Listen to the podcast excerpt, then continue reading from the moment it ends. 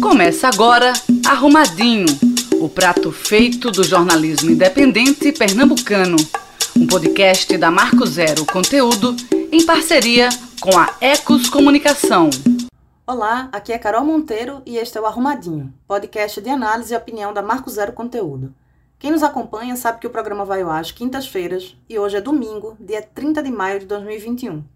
Mas eu, Inácio França e Lécio Portela achamos muito importante fazer este episódio extra para debater o ataque contra os manifestantes que participaram do ato contra Bolsonaro ontem no Recife. Uma verdadeira emboscada montada pela Polícia Militar de Pernambuco que terminou com pelo menos duas pessoas seriamente feridas, dois homens que perderam a visão atingidos no olho com balas de borracha e várias perguntas ainda sem resposta, entre elas, quem deu a ordem para esta operação? Quem assume a responsabilidade por esta barbárie? Inácio, Laécio, bem-vindos. Olá, Carol. Vamos lá para comentar este fato absurdo. É isso, bom dia. Um dia que não é tão bom assim, né? Fatos gravíssimos, vamos para esse debate. Bom, gente, antes da gente começar a discussão, eu acho importante esclarecer o que aconteceu, porque muita gente não estava lá e já circulam nas redes sociais versões falsas e tentativa de distorcer a realidade dos fatos. Os atos contra Bolsonaro aconteceram ontem em todos os estados do Brasil, organizados pelas frentes Povo Sem Medo, Brasil Popular, CUT, Coalizão Negra por Direitos e outras entidades. No Recife, a concentração começou às 9 horas, na Praça do Derby, com várias recomendações para que todos estivessem de máscara, mantivessem o distanciamento e fizessem constantemente a higienização das mãos.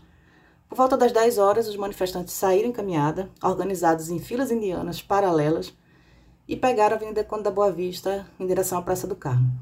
Ao longo de todo o percurso, era notório o uso massivo de máscaras, pessoas distribuindo álcool em gel e tentativas de manter o distanciamento social para mitigar os riscos de contágio, embora, claro, como em várias outras circunstâncias, a gente não pode dizer que o risco era inexistente. Tudo correu muito bem e de forma pacífica, até a chegada do grupo por volta das 11h40, ao pé da ponte Duarte Coelho, ali na altura do Cinema São Luís. De lá era possível ver pontos de bloqueio montados pelo Batalhão de Choque da Polícia Militar do outro lado da ponte, na Rua do Sol e na Avenida Guararapes. E aí, quando os manifestantes iniciaram a travessia da ponte Duarte Coelho, os policiais começaram a disparar bombas de gás lacrimogênio e tiros de bala de borracha e começaram a avançar também em direção à população protegidos ali pelos escudos do batalhão de choque. As imagens desses momentos estão no site e nas redes sociais da Marco Zero. Foram cedidas por várias pessoas que estavam no local, que filmaram inclusive do alto dos prédios. E é claro, é nítido, não há confronto, não há contra-ataque.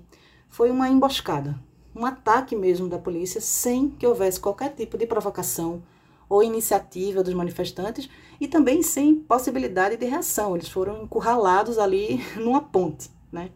Então basta olhar as imagens para entender isso e desconstruir a narrativa de confronto entre policiais e manifestantes, como inclusive chegou a ser chamado pela grande imprensa local, né?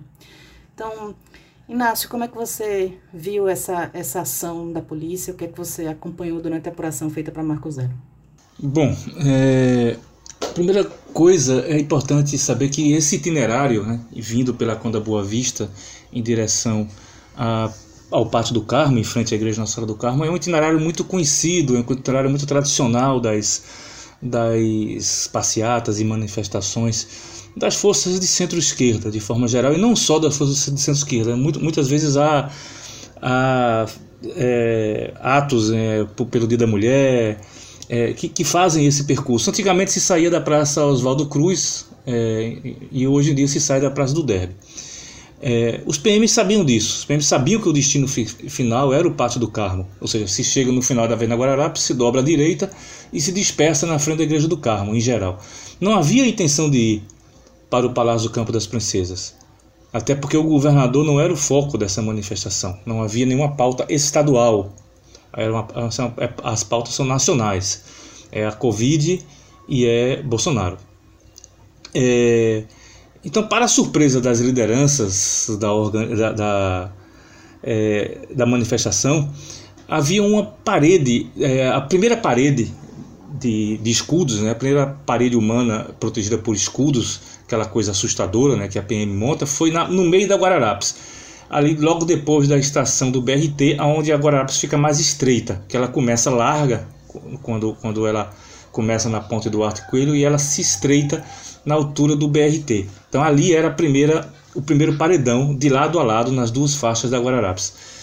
E é, houve uma tentativa de negociação, algumas lideranças é, foram tentar entender, eles ficaram surpresos, porque na, na verdade não havia é, previsão que isso acontecesse, não havia nenhuma orientação, ó, vocês vão por aqui, vocês não vão tal.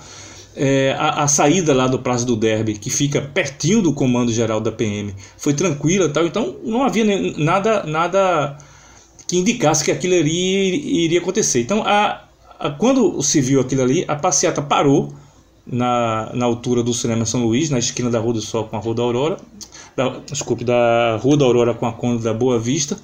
É, e algumas lideranças foram tentar entender o que é estava acontecendo, o pessoal da vanguarda, né, que fica na frente, foram tentar entender o que está acontecendo, mas foram escorraçados pela, pela polícia. E aí a polícia avançou o paredão, o paredão avançou no sentido é, da ponte do Arte Coelho, aonde ele, ele estava, ele chega, e aí é que a maioria das imagens é, começam a, a, captar a partir daí. Eles ficam com montam um paredão ali na, na ponte do Arte Coelho, mas aí já é, é onde a Guararapes cruza com a faz esquina com a Rua do Sol. E a partir daí começaram, começou a violência, começaram as balas de borracha, começaram as bombas de efeito moral, de gás lacrimogênio, e, e, o paredão começa a avançar em direção às pessoas e aí centenas de pessoas começam a correr, inclusive muitas crianças. A gente tem inclusive depoimento de uma mãe, de uma, de uma psicóloga que estava com seu filho de seis anos.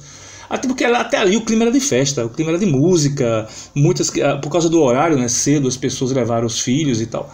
Então é, é, ali ali a coisa a, a coisa é, é ficou caracterizado que foi um ataque foi um ataque. É preciso usar essa palavra que você usou lá em cima. A, a PM de Pernambuco atacou a manifestação, onde havia centenas de crianças, onde havia um clima de festa e não houve confronto. Não houve confronto. Depois, as imagens que, que os PMs estão usando nas suas redes sociais de fotos de pessoas jogando, de rapazes jogando pedra, pedras, acontece na Rua da Aurora, na altura do ginásio pernambucano, perto do ginásio pernambucano. Isso aconteceu mais ou menos uma hora depois do ataque inicial, que as pessoas estavam sendo empurradas pelos policiais. Ali já é uma, uma, uma outra tropa que avança em direção a, a, um outro escudo humano que vai avançando em direção às pessoas na Rua da Aurora. E ali na Rua da Aurora, perto do ginásio pernambucano, é que as pedras foram jogadas muito tempo após o primeiro ataque é, não houve confronto e não houve ação nenhuma para controlar a baderna, porque não havia baderna. O clima era de festa. É, é isso. É, é essa primeira é a descrição do que, é, é, do que houve ontem, fruto de não só de análise e interpretação do que, do, dos vídeos, mas também de relatos de pessoas que estavam presentes ou que testemunharam, inclusive pessoas que não estavam na manifestação, pessoas que estavam nos prédios. o que aconteceu foi isso. Esse é o caso de uma das principais vítimas até aqui, né? Que é o trabalhador Daniel Campelo da Silva. Essa imagem eu acho que circulou o Brasil inteiro ontem, que é a imagem do Daniel com o olho ferido, né? O rosto todo ensanguentado e o olho ferido. Ele levou um tiro de bala de borracha no olho. Ele perdeu o globo ocular inteiro. Ele não perdeu somente a visão, ele perdeu o globo ocular. Segue internado é, com sequelas, com consequências gravíssimas né, dessa violência, e ele sequer estava participando da manifestação. Há um vídeo, há um vídeo do momento, há um vídeo gravado do alto do momento que ele foi atingido. Ele estava se esgueirando, estava tentando se proteger junto da murada da ponte, da ponte do Arte Coelho, do lado é, de quem está de costas por cima São Luís, do lado direito da ponte. Ele estava tentando se proteger porque ele não tinha nada a ver com aquilo. Ele tinha ido comprar material, ele trabalha com adesivagem de carros e tinha ido comprar material para o seu trabalho. Eu acho que esse fato fala muito sobre a violência indiscriminada, né, Laércio? Sim, Carol, sem dúvida nenhuma. O maior exemplo, né? Alguém que estava na cidade, não estava envolvido na manifestação, não oferecia qualquer resistência ou, ou, tinha praticado qualquer ato, suposto ato de violência contra o batalhão de choque e foi alvejado no olho por uma bala de borracha, né? Uma bala de borracha que atinge a altura do olho de uma pessoa, né? Havia uma certa proximidade, né, ali alguns metros. Então, é, é, eu acho que é o, é o, o fato, digamos assim, que deixa evidente a postura agressiva e de ataque mesmo Né? O que aconteceu foi, como você disse, como o Inácio disse, um ataque é, deliberado do Batalhão de Choque da Polícia Militar de Pernambuco contra os manifestantes que estavam é, fazendo a manifestação até ali completamente pacífica e no clima de alegria, de festa, como o Inácio é, bem deixou claro aí. Me chama a atenção, assim, como é que você monta uma, essa barreira, né, que vai de encontro ali aos manifestantes, se a polícia tinha tanta preocupação com o que poderia acontecer no evento, no ato, é, por que não houve nenhum diálogo antecipadamente com as lideranças do movimento, com as lideranças? Inácio falou aí, quer dizer, a, a, a concentração acontece na Praça do Derby, ali, a alguns poucos metros, em frente ao quartel do Comando Militar aqui de Pernambuco, né, da Polícia Militar. É, qualquer, qualquer preocupação da polícia podia ter sido é, é, é motivo de uma negociação, de uma discussão com, com os manifestantes, para falar sobre itinerário e tal. Não houve nada disso. Então, assim, ali parece realmente uma atitude deliberada de agressão é, e de ataque realmente aos manifestantes. Chama a atenção que tudo isso aconteceu, a gente não pode esquecer o, o ambiente, o local, né? Uma, muito próximo do Palácio do Campo das Princesas. E veja, em nenhum momento os manifestantes tinham dito que iriam ao Palácio do Campo das Princesas, nem a manifestação era contra o governador. Né? Pelo contrário, era contra Bolsonaro, de quem o governador é opositor, politicamente falando. Então, é, mas acontece num cenário de proximidade. Nós tínhamos a informação de que o governador estaria no Palácio do Campo das Princesas, em reuniões. É, então, muito próximo da, do, que, do cenário de guerra que estava montado ali, do que estava acontecendo. Né? E também me, chama muito a atenção a postura do secretário de Defesa é, Social, Antônio de Pádua, que no momento em que estava acontecendo todos esses fatos que a gente narrou aqui no começo do programa, ele estava numa central de monitoramento, reunido com a polícia militar, com representantes das polícias ali, discutindo fiscalização por conta da Covid-19, das ações aí de, de, de isolamento social, e dando, 40 minutos depois do início do ataque da Polícia Militar aos manifestantes, dando entrevista na Rede Globo, é, como se nada tivesse acontecido, falando sobre é, a, o nível de, de, de, de, isolamento nas praias, como é que estava sendo a fiscalização nas praias da, em Boa Viagem, quer dizer, uma coisa completamente de outro mundo, que e, e ali, 40 minutos depois, já circulavam, na verdade, assim, nos primeiros minutos, já temos ali 40 minutos de um intenso material que circulando nas redes sociais, né? E veja, quem está numa central de monitoramento, ignorar 40 minutos de centenas, milhares de publicações, de fotos, registros de violência nas redes sociais, é uma coisa assim é, é, inimaginável, inimaginável, né? Eu, eu queria é, trazer aqui também aquele ato, aquele, aquele, aquela agressão é, que a vereadora Liana Cisne sofre quando ela vem ali dialogar com policiais do batalhão de rádio patrulha e um dos policiais entra no carro, bate a porta rápido e joga um spray de, de, de pimenta é, direto no rosto da vereadora, uma agressão absurda. Isso mostra, eu vi essa cena, me lembro de uma cena também onde está a vereadora Dani Portela, onde estão as deputadas na Rua da Aurora ali, próxima à, à ponte do Arco Coelho, tentando, é, as deputadas das juntas, é, tentando dialogar, chamando os policiais para entender o que estava acontecendo, e os policiais não querem diálogo, entram dentro do carro, também carros da Rádio Patrulha, e vão embora, saem dali. O, o vereador Ivan Moraes também, quer dizer, os policiais não estavam querendo negociar, discutir, é, não, não, havia nenhum interesse de conversa com os manifestantes, nem com as autoridades eleitas representantes da democracia brasileira, eleitos, vereadores, deputados, que estavam na, no evento e pediram o diálogo com os policiais, e esse diálogo foi negado. Tem uma cena que a, a, é muito bruta a cena da, da violência contra o Daniel Campelo. Inácio já citou aqui, alguém que trabalhava com, com adesivagem de veículos e tinha ido, não tinha nada a ver com a passeata e perdeu o, o globo ocular, quer dizer, uma cena absurda de violência.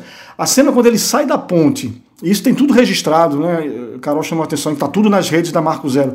Quando ele desce a ponte, pega a Rua da Aurora e vem passando uma viatura e pede o socorro daquela viatura, e a viatura ignora. Né? Aliás, a gente tem vários relatos de pessoas que foram feridas atacadas pela Polícia Militar, pediram socorro e tiveram socorro negado. Então, assim, mostra que havia ali uma, algo deliberado e o pior de tudo, um sentimento de que ali estavam inimigos. Me parece que isso fica muito evidente, assim.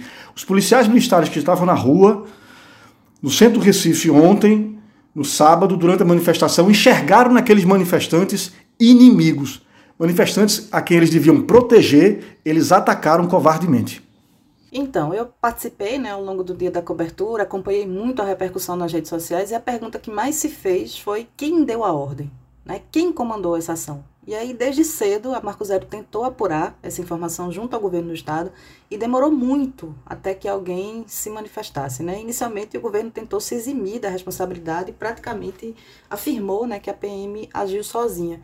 Inácio, você foi o primeiro né, integrante da Marco Zero a tentar falar com o governo. Como é que foi isso? foi um esforço grande, assim, foi um esforço grande e, e praticamente inútil, assim, vão. É... Primeiro, acho que a, a, pergunta não é só quem deu a ordem, mas é quem montou a operação, sabe? É, a, como, diz lá, essa foi uma operação montada contra inimigos.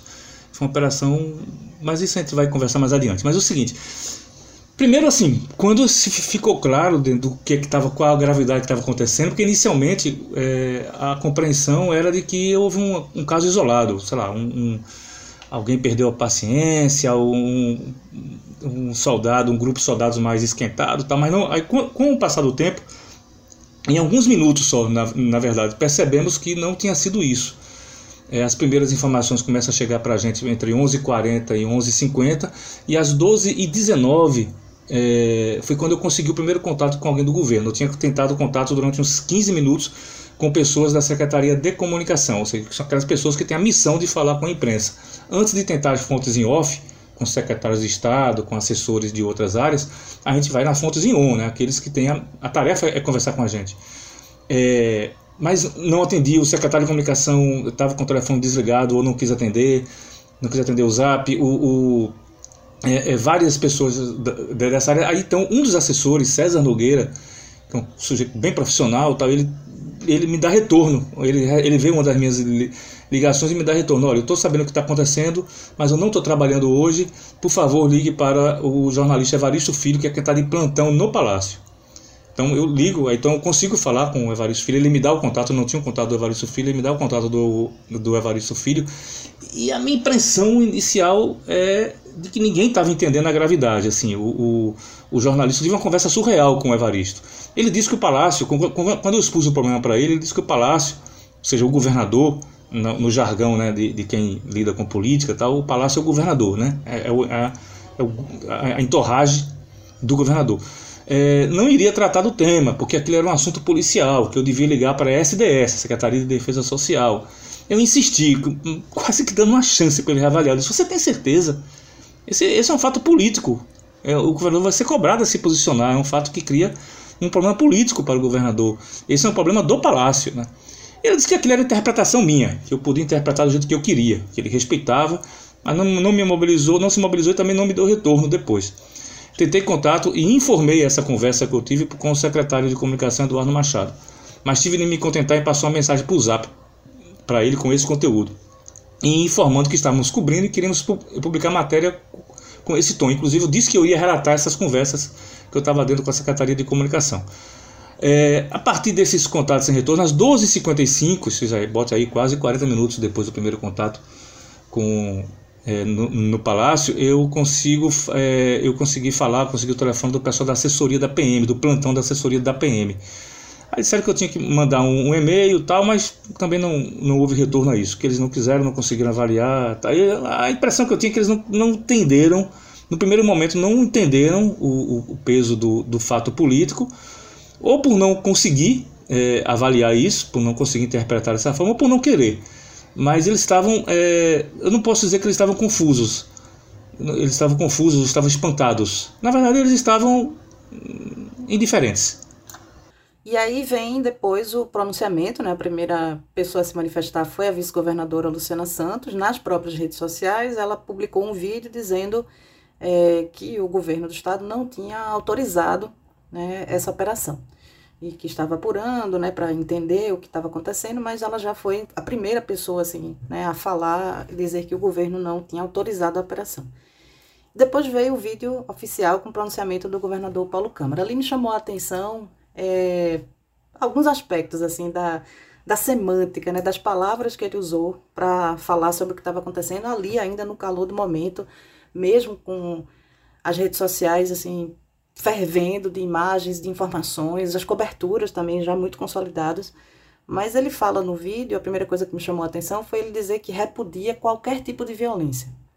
Mas quando a gente usa, a gente já ouviu muitos pronunciamentos oficiais, e quando a gente usa essa expressão, repudio qualquer tipo de violência, significa que você está presumindo que houve violência dos dois lados, né? E ele estava ali repudiando qualquer tipo de violência. Em nenhum momento ele diz de onde partiu essa violência. Depois ele anuncia é, que será aberta uma investigação né, para apurar o que aconteceu e que o oficial responsável pelo comando da operação seria afastado até a conclusão das investigações. Ele não dá nome a esse oficial, a gente permanece até agora sem saber quem é esse oficial responsável pelo comando da operação. É, e ele também fala que os envolvidos na agressão à vereadora Liana Cirne também serão afastados. Né? é sutil, mas os envolvidos na agressão, até ela, ela estava envolvida na própria agressão, né? Assim, envolvidos é uma palavra genérica que também não dá nome aos agressores, né? As pessoas que agrediram deliberadamente uma vereadora. Então, assim, ele dá esse discurso totalmente evasivo, né? Anuncia a abertura dessas investigações, repudia qualquer tipo de violência, mas em nenhum momento ele dá realmente a dimensão né, do, que, do que aconteceu. Eu queria ouvir Laércio para saber como é que ele entende essa reação do governo do Estado e o que, é que a gente pode esperar politicamente como repercussão desse episódio. Carol, foi o segundo momento chocante do dia. Né? É, foi chocante a maneira como o batalhão de choque avançou sobre os manifestantes, manifestação pacífica, a gente já tratou bastante disso aqui, mas foi chocante também ouvir a fala do governador Paulo Câmara. Havia uma expectativa de, de posicionamento político firme do governador e isso não aconteceu. Você disse muito bem aí os, os filigramas semânticas que o governador utilizou para fazer uma fala que eu considero extremamente burocrática e, mais do que isso, uma fala insensível. É, política é construção de agenda. Quando uma autoridade política fala para o público, para a sociedade, o tom, as palavras que ele usa, ele está dizendo para a sociedade: isso é importante ou isso é desimportante?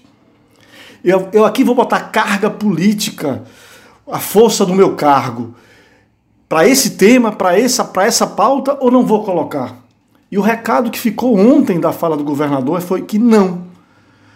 A, a ação da polícia, o ataque da polícia contra os manifestantes não era um assunto relevante e ele não ia jogar a força da posição política dele, governador, naquele tema.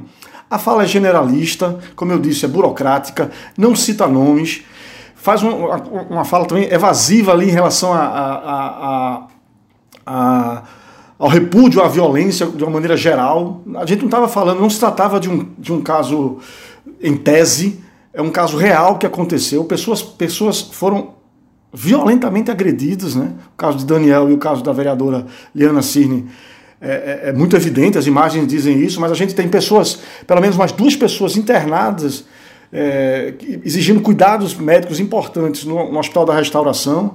A gente teve quatro pessoas detidas, algumas delas passaram a noite, inclusive, na central de, de flagrantes e não há nenhum registro de violência dessas pessoas contra policiais militares, pessoas que estão lá, que vão responder pelo crime de desacato à autoridade, violência, quando na verdade são vítimas de tudo isso, né?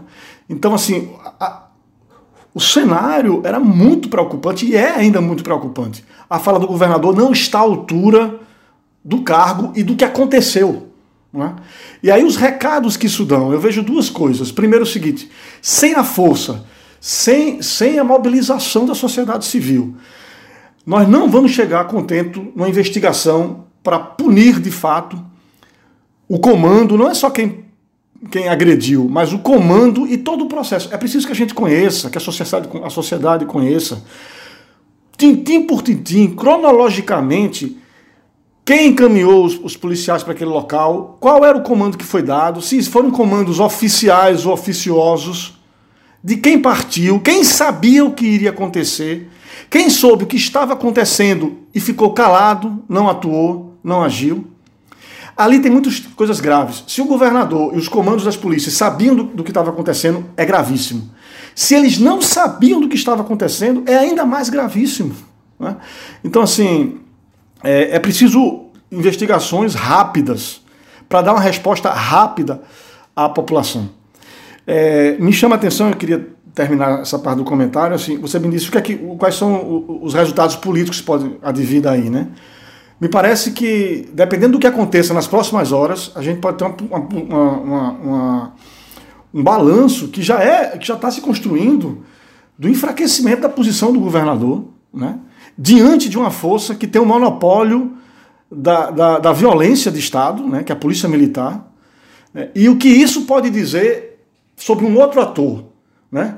que estava presente na sua ausência ontem nos eventos que aconteceram é, no centro do Recife, que é a figura do presidente Jair Bolsonaro. A gente precisa entender que ele era um, um, um ausente muito presente, porque aquelas manifestações que aconteceram ontem na rua era contra o negacionismo, era por mais vacinação, pela volta de um auxílio é, emergencial que salve vidas, ajude a salvar vidas no Brasil de 600 reais. Né? Então, assim, era um, um evento crítico e contrário à atuação do presidente Jair Bolsonaro.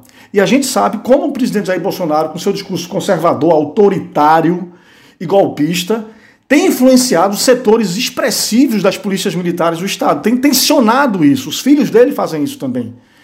Né? Então, assim, é, fica ali um, um, um questionamento muito grande, que é o seguinte: o quanto os governadores de Estado têm ainda o poder de controle sobre as polícias militares, o quanto essas polícias vão responder ou estão respondendo num país fraturado do ponto de vista da democracia, diretamente ao presidente da República e ao seu chamado por golpe, o seu chamado à violência, o seu chamado à agressão. Essa é uma questão, assim, se, os governadores perderem essa força, por isso que é tão importante o que o governador Paulo Câmara, o que as forças políticas de Pernambuco vão responder, as forças políticas democraticamente eleitas, e eu estou falando aqui da Assembleia Legislativa, da Câmara de Vereadores, dos partidos políticos, dos secretários de Estado, do governador, dos prefeitos, qual vai ser o movimento que essa força política democrática eleita vai fazer em relação a essa outra força que não é eleita e que tem o monopólio da violência no Estado brasileiro. Essa relação vai ser muito importante para a gente entender o que está por vir, porque nós temos um presidente que tem defendido publicamente, alguns vão dizer subliminarmente, para quem quer ouvir, muito abertamente, defendendo golpes ou, ou situações golpistas, imobilizando esses setores violentos da sociedade e polícia, as polícias militares entram nessa mobilização. Né? Ontem Ontem não tinha intermediação. Ontem era um ato de crítica ao presidente da República e o batalhão de choque vendo aquele ato como um inimigo, como um grupo inimigo. Isso é muito grave. A gente está gravando esse, esse podcast ainda no calor do momento, né? Tudo que aconteceu ainda é muito recente, né? Mas certamente a gente vai ter desfechos assim importantes, eu acho, nas próximas semanas, nos próximos meses, né? Isso vai impactar talvez até né, a, a 2022, as eleições. Mas eu queria falar um pouco sobre isso que você já antecipou, Lécio, de o governador anunciou essa investigação para identificar e punir os responsáveis. E eu queria saber que desfechos são possíveis e como é que a sociedade pode se organizar para cobrar a apuração realmente e punição dos responsáveis. Veja, eu penso que é possível, preciso, na verdade, prestar queixa né? As pessoas que foram agredidas, as pessoas que foram é, violadas, as pessoas que estão passando mal, as pessoas que foram, né, precisam, acho que, prestar queixa é, dessas agressões, fornecer as imagens também dessas agressões. A gente tem um acervo enorme de imagens que chegaram até as redes da Marco Zero, de pessoas que estavam na rua e que fizeram fotos, que fizeram vídeos, ou seja, essa é uma vantagem, né? Uma grande vantagem dos protestos assim no século XXI. Todo mundo tem um um celular, várias pessoas transmitiram ao vivo, ou seja, existe muito material circulando em que é possível ver o rosto dos policiais que estavam é, atuando, que estavam na rua. É possível ver a placa da viatura, né, onde estava o policial que jogou spray de pimenta no rosto da vereadora Liana Cirne. É possível ver, identificar, né, todas as pessoas que estavam na rua e, consequentemente, não vai ser difícil com essas informações identificar de onde partiu a ordem, quem comandou, quem organizou, quem planejou, quem executou. Né? Então, essa é uma vantagem. A gente tem um material muito grande circulando.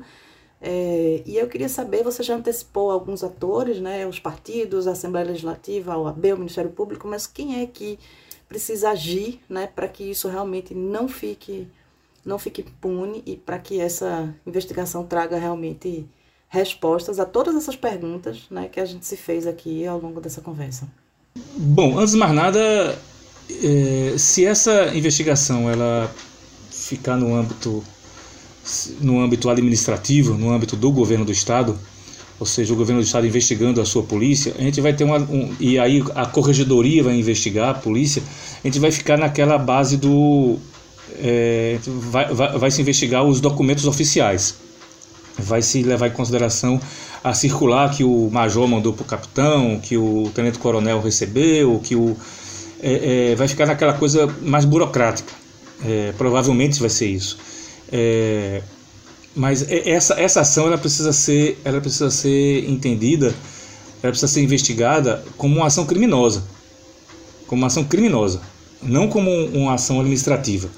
Um grupo se, é, se apropriou de, de, dinheiro público, porque foi uma operação cara, com helicóptero, com dezenas de viaturas, diárias de, de soldados do batalhão de choque. Para você que não sabe, toda vez que tem um evento, eles ganham diária por fora.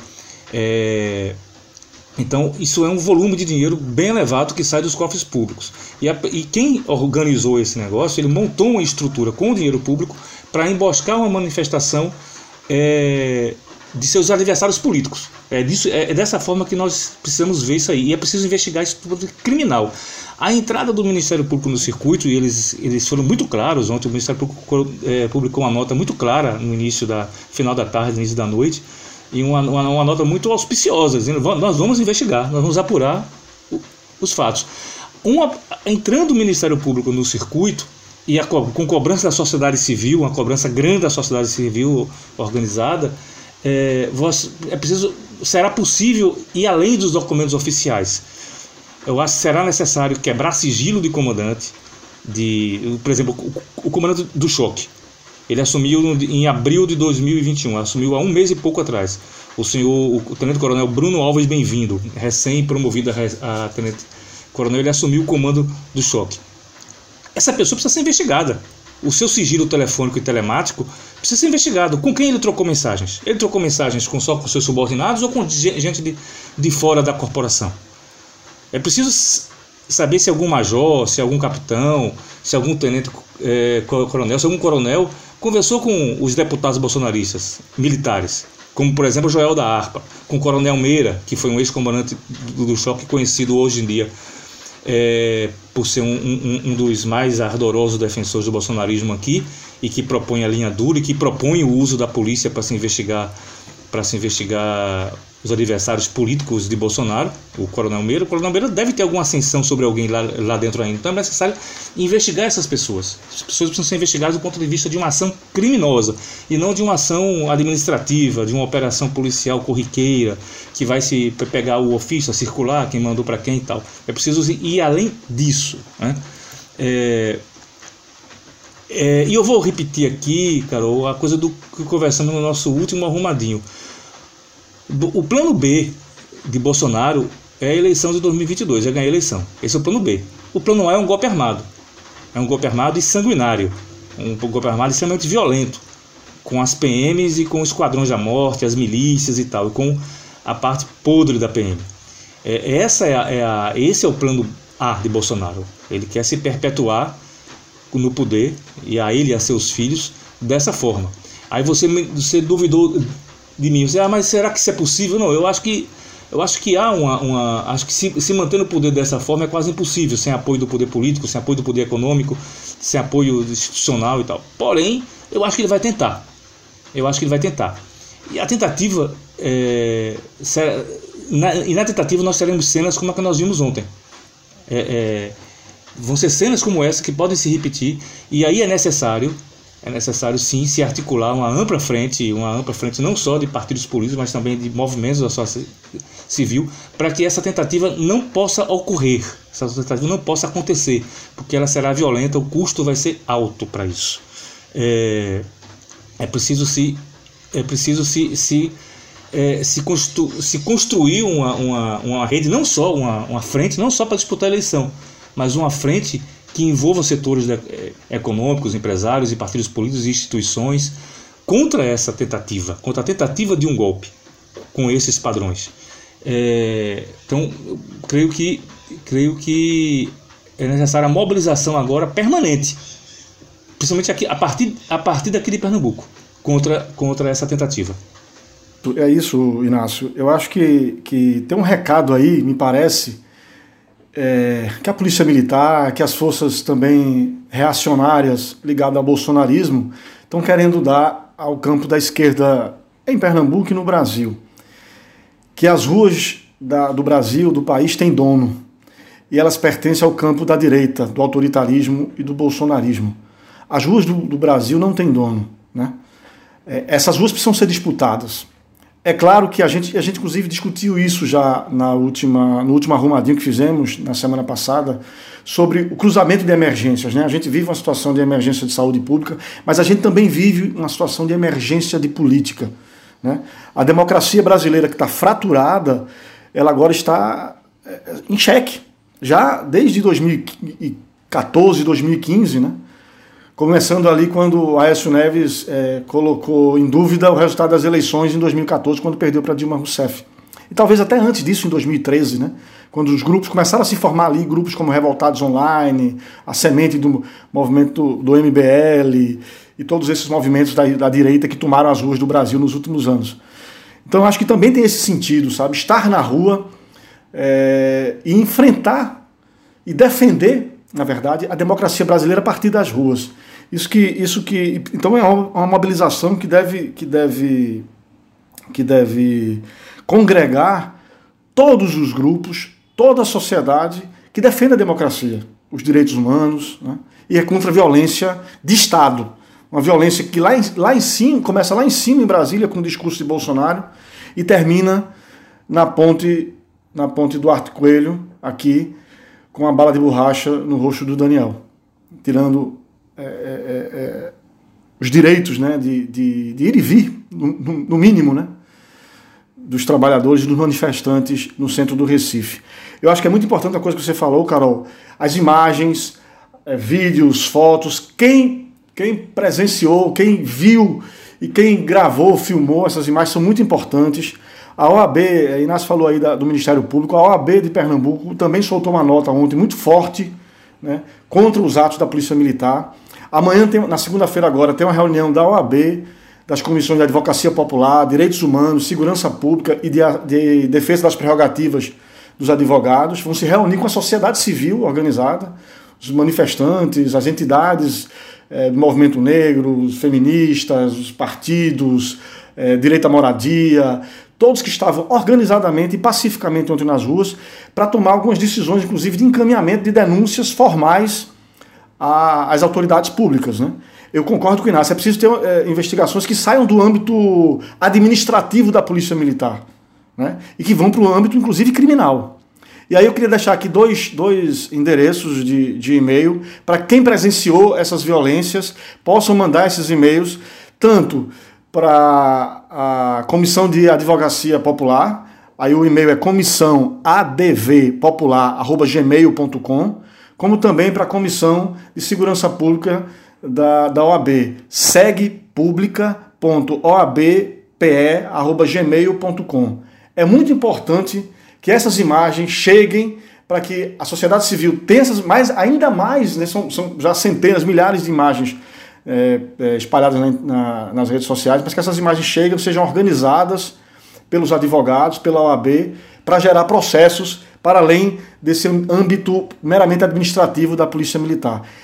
A sociedade civil está de olho no que vai acontecer. Nós, como jornalistas da Marco Zero Conteúdo, também estamos de olho, vamos acompanhar minuto a minuto tudo que está acontecendo e não vamos deixar que esse, esse, esse tema vire um tema burocrático que cai ali, fica ali transitando só nas gavetas internas é, administrativas da Polícia Militar ou do Palácio do Campo das Princesas. É preciso respostas públicas, abertas, transparentes sobre o que aconteceu, sobre quem deu as ordens, quem as executou, em que momento, em cronologia e a punição devida. É isso. É, desde ontem a equipe da Marco Zero está toda mobilizada nessa cobertura. Seguiremos acompanhando hoje e ao longo da semana, ao longo do, dos meses, né, quanto tempo for necessário é, manter essa apuração. Vamos acompanhar o estado de saúde das vítimas, os desdobramentos políticos, a repercussão desse episódio, é, que certamente é um dos mais violentos e tristes né, da história recente das manifestações sociais aqui em Pernambuco. Então, muito obrigada. A gente queria agradecer né, pela audiência durante toda essa cobertura. É, siga acompanhando pelo site www.marcozero.org e pelas redes sociais, arroba Marco Zero Conteúdo. E não esqueça também de apoiar a Marco Zero, de doar, né, fazer a sua doação para poder garantir e fortalecer o jornalismo independente, é, de interesse público e de qualidade que a gente está se propondo a fazer aqui em Pernambuco. Então, muito obrigada, obrigada Laércio, obrigada Inácio e até a próxima edição do Arrumadinho. Tchau, tchau.